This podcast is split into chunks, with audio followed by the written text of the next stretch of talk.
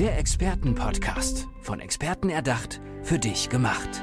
Experten aus nahezu allen Bereichen des Lebens geben wertvolle Tipps, Anregungen und ihr geheimes Know-how weiter. Präzise, klar und direkt anwendbar. Von A wie Affiliate bis Z wie Zeitmanagement. Der Expertenpodcast macht dein Leben leichter.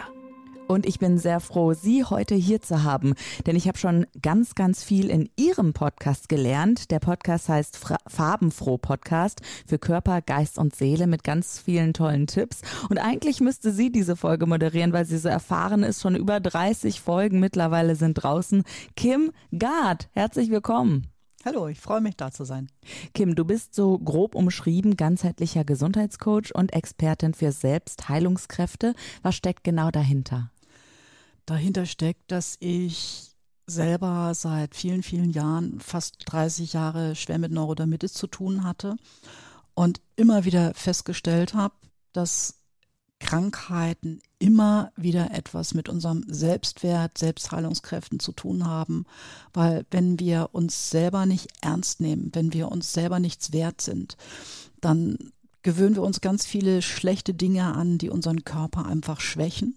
Und dadurch werden unsere Selbstheilungskräfte, die wir ja normalerweise von Geburt an haben, die schwächen wir dann ganz grauenhaft. Selbstheilungskräfte, das sind die Kräfte, die jeder in sich hat, der uns dazu bringt, dass, wenn wir uns verletzt haben, dass automatisch wir wieder heilen und gesund werden. Und welche Selbstheilungskräfte sprichst du dann an, wenn du auch von Körper und Seele dann in dem Zusammenhang sprichst? Also die Selbstheilungskräfte ist immer alles das Gleiche. Aber ähm, bei dem einen ist halt mehr der körperliche Bereich betroffen. Und das ist so das, was bei vielen Krankheiten, man orientiert sich immer erst, ah ja, der, der hat ein Verdauungsproblem oder der, der hat ein Hautproblem und behandelt das. Aber ich habe halt gemerkt, dass es eben bei dem einen reagiert es mehr über den, den Körper und zum Teil eben mehr über den geistigen, den emotionalen Zustand, dass der halt dann sehr labil ist und bei jeder Störung in, in seinem Umfeld immer gleich krank wird, in Form von, dass er einen Schnupfen kriegt oder seine Stimme verliert oder eben über Neurodermitis oder Verdauungsprobleme reagiert. Neurodermitis ist ein großes Thema, ähm, wenn du von Selbstheilungskräften auch sprichst. Wahrscheinlich kommen viele Menschen zu dir und sagen erstmal, okay, ich bin verzweifelt, ich kann nicht mehr, die Allgemeinmedizin weiß auch nicht mehr weiter. Kim, help me. Und was macht ihr dann? Ja, an allererster Stelle schauen, wo ist der Klient bereit, etwas zu verändern? Wo ist es überhaupt möglich? Weil dieses dogmatische, du darfst jetzt für den Rest deines Lebens dies und das und jenes nicht mehr essen, halte ich einfach für unsinnig, weil jeder hat so seine Vorlieben und wenn ich generell etwas völlig verbiete, ist es sehr frustrierend. Wenn ich aber sage, okay, probier mal Milchprodukte wegzulassen oder probier mal Zitrusfrüchte etwas weniger zu essen oder nur, wenn es dir wirklich gut geht, dann ist es natürlich schon eine ganz andere Aussage. Dann kann man sich besser dran orientieren.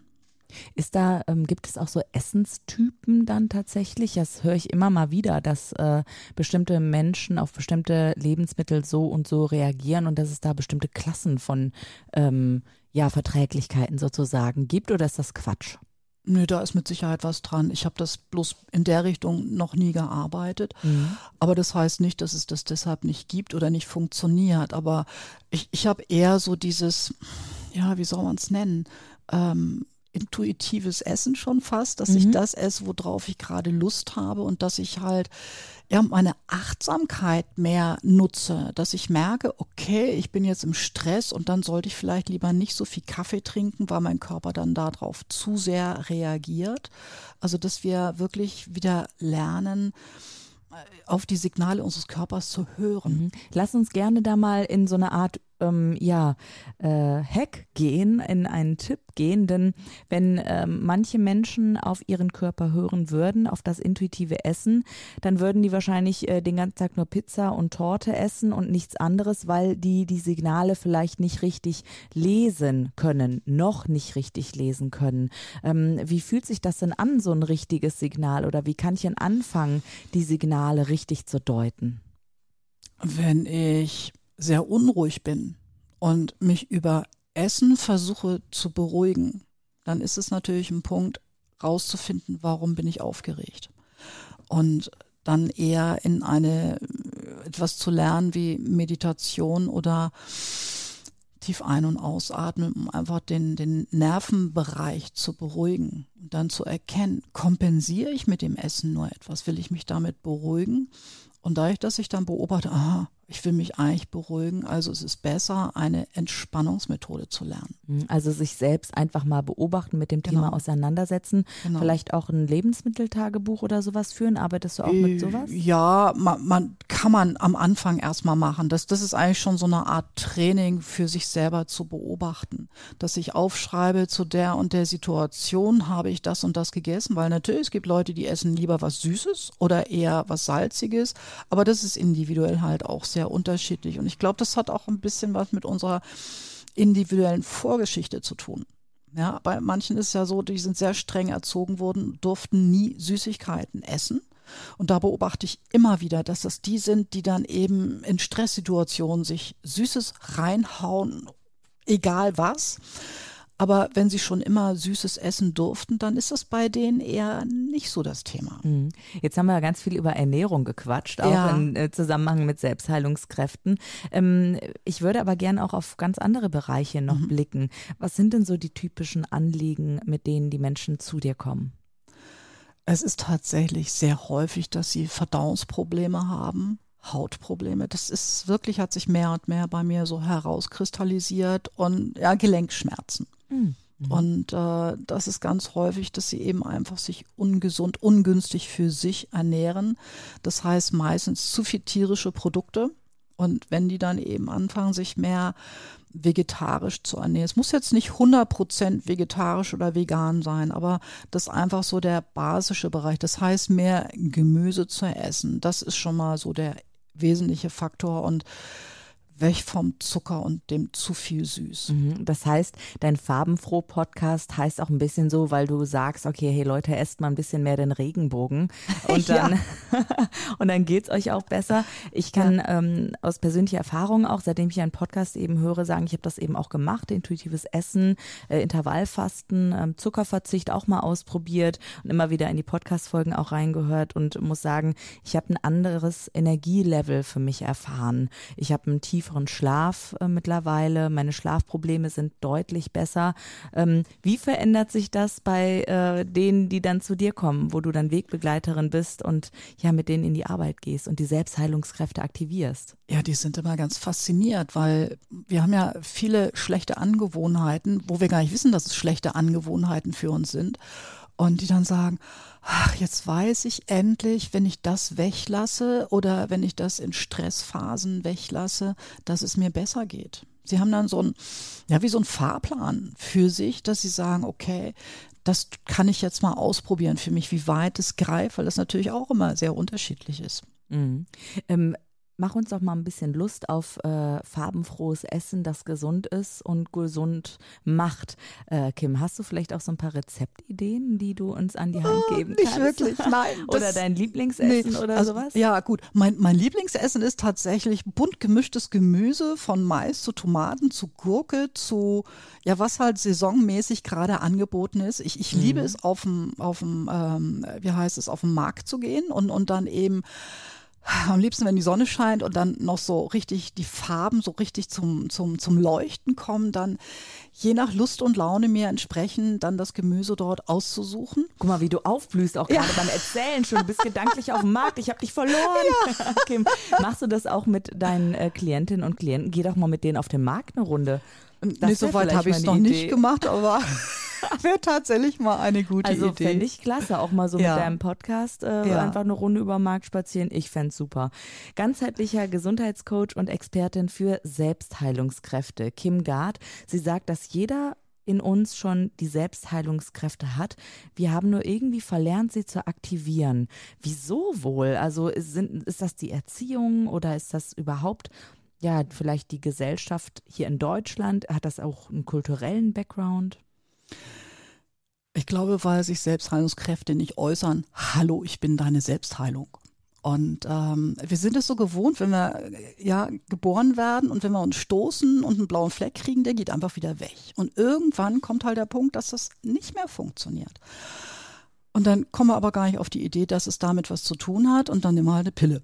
Und, und dann geht es vielleicht weg. Und ich fand es immer so eindrucksvoll im Krankenhaus, wenn dann ein Arzt sagte, mit Gottes Hilfe werden wir es schaffen. Wo ich dann immer so dachte, oh, was soll das jetzt? Also muss ja doch noch irgendwo was anderes da sein. Und, und da ist es eben tatsächlich so, wenn unsere Selbstheilungskräfte so geschwächt sind, unser, ich sage immer, die Lebenskräfte oder die, die Selbstheilungskräfte hat ganz viel mit unserem Lebenswillen zu tun. Das heißt, wenn ich mein Leben aufgebe, und da ist es schon irgendwie in gewisser Weise, ich will jetzt überhaupt nicht in die Religiosität gehen, aber wenn ich aufgebe, dann wird einfach die, die Körperspannung anders, die, die Spannung auf der Haut wird anders, ich sehe fahl aus, ich sehe blass aus, der Blutdruck sackt meistens dann eben auch runter und somit ist natürlich der ganze Stoffwechselprozess im Körper ein ganz anderer. Mhm. Und wenn ich sprudel vor Energie, dann kann ich ja auch, sehen wir ja immer wieder, wenn jemand Angst hat, dann wird er ja auch viel, viel leichter krank, wie wenn er gerade frisch verliebt ist, dann pff, da prallt ja alles an ihm ab. Ja. Ist ja total selig. Wir nehmen ja dann auch ab, ne, weil das ja. alles irgendwie, das ist so lustig, dass dann auf einmal so eine pure Energie ist. Ich meine, der Körper kann das nicht so ganz so lange durchhalten, diese Hochverliebtheitsphase, sonst wird man wahrscheinlich vor Erschöpfung irgendwann mal umkippen. Aber da merkt man schon, der Körper, der kann sich in eine bestimmte Verfassung bringen ja auch durch den Geist und da kommen wir wieder für Körper, Geist und Seele diese Gemeinsamkeit, dass alles zusammenspielt auch, ja, ne? Absolut. Mhm. Ja, und das habe ich eben, ähm, als ich damals drei Monate in der Fastenklinik war, da habe ich das eben ganz beeindruckend gesehen. Wir haben da drei Wochen nichts gegessen. Wir haben wirklich nur Saft getrunken und ähm, ich war beeindruckt, wie viel Power wir hatten. Und dass wir dann eben das, was wir sonst immer so an Energie verschwenden, in Anführungszeichen, für die Verdauung, das konnten, für den, konnten wir für den Heilungsprozess nutzen. Mm, mm. Und das war also echt schwer beeindruckend. Und darum sage ich immer, schaut euch die Natur an, schaut euch Tiere an, wenn die krank sind, dann hören die auf zu fressen. Und wenn es denen dann wieder gut geht, fangen sie wieder an zu fressen. Und genauso ist es bei uns Menschen, bloß wir haben den Bezug häufig verloren. Und wenn wir uns dann die Naturvölker anschauen, da können wir noch sehr, sehr viel lernen, wenn mhm. sie eben wirklich noch in ihrer Ursprünglichkeit leben. Mhm. Ist es nicht auch schön, ähm, wenn, weil du hast jetzt das Fasten eben angesprochen, ähm, ich habe beim Fasten immer wieder gemerkt, beim Heilfasten, ähm, es war auch immer ärztlich begleitet. Also ich mhm. habe das dann im Rahmen eines äh, journalistischen Beitrags gemacht. Äh, erstmal für mich, aber dann auch äh, für die Öffentlichkeit. Ich muss ja erstmal gucken, kann ich das? Ne? Also kann mein Körper das, kann ich währenddessen auch überhaupt arbeiten und diese Radiobeiträge ja dann fertig machen. Ja, so. Und dann habe ich gemerkt, ja, ich habe Power, ich brauche wohl Hilfe in den ersten drei Tagen, das waren die schlimmsten, aber dann geht's. Mhm. Und hatte auch meinen Hausarzt an der Seite, der dann das Ganze begleitet hat mit tollen O-Tönen. Also als Gesundheitsexpertin, wie du sie ja auch bist, Kim Gard, konnte er mir dann ein paar Tipps geben. Vielleicht, hey, ist hier eine Idee geboren, vielleicht äh, ein Radiosender fragt dich an, genau für diese Fastentipps. Das wäre doch mal was. Ja, ähm, gerne. Aber was ich auch gemerkt habe, ist, dass ich so viel Zeit hatte, weil ich unheimlich viel Zeit auch in die Essensauswahl, in das Kochen und in das Essen selbst stecke. Ähm, würdest du sagen, wir müssen uns insgesamt wieder mehr Zeit für die Essenszubereitung, Planung und für das Essen selbst nehmen? Ja, also es ist zumindest, dass wir das, was wir tun, bewusst tun sollten. Mir hat mal eine Ärztin gesagt, wir sollten meditieren. Das heißt, wir konzentrieren uns in dem Moment ganz genau drauf, ich schneide jetzt meine Gurke. Und wenn ich meine Gurke schneide, schneide ich nur meine Gurke und denke nicht drüber nach, oh, ich muss nachher noch das und das und das tun.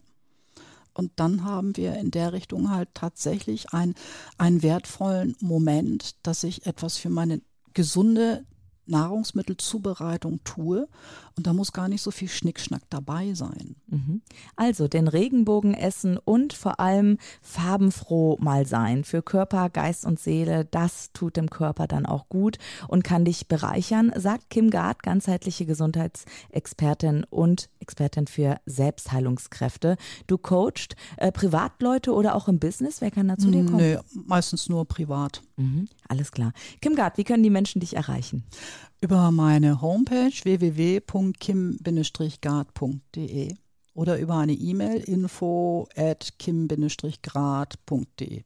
Kim, dann lass uns doch jetzt mal ein bisschen was Wasser trinken, weil Wasser ist ja auch wichtig. Genau. Dann machen wir einen Wasserprost und gehen dann zum farbenfrohen Abendessen.